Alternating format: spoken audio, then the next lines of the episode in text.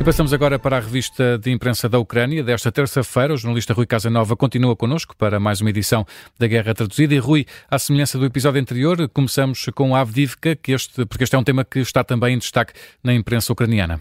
Sim, e destaque para um alerta depois de Avdivka, a Rússia vai tentar expandir o controle para territórios à volta desta cidade da região de Donetsk, que é o que e diz um relatório do Ministério da Defesa do Reino Unido, um relatório citado como habitual pelo jornal Pravda. Este relatório uh, afirma que as tropas russas vão agora tirar algum tempo para descansarem, se reagruparem e depois vão tentar avançar para mais territórios à volta de Avdivka, operações que podem decorrer nas próximas semanas depois desta conquista desta importante cidade ucraniana. É uma notícia assim em destaque no jornal Pravda, como vimos também no hum. episódio anterior de Guerra Traduzida, um tema também em destaque na, na imprensa russa.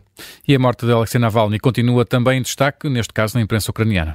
Sim, um, nas últimas 24 horas, destaque para declarações do porta-voz do Kremlin, Dmitry Peskov rejeita a exigência da União Europeia de permitir uma investigação internacional independente sobre a morte do principal líder da oposição russa, um apelo feito ontem pelo chefe da diplomacia da União Europeia, Josep Borrell, precisamente eh, pediu que a Rússia permita uma investigação internacional independente. Hoje, a reação de Dmitry Peskov, o porta-voz do Kremlin, aqui citado pelo jornal online Kiev Independent, diz que não vai levar a sério este apelo, este pedido da, hum, do porta-voz do principal, uh, aliás, do chefe da diplomacia da União Europeia, assim é que é.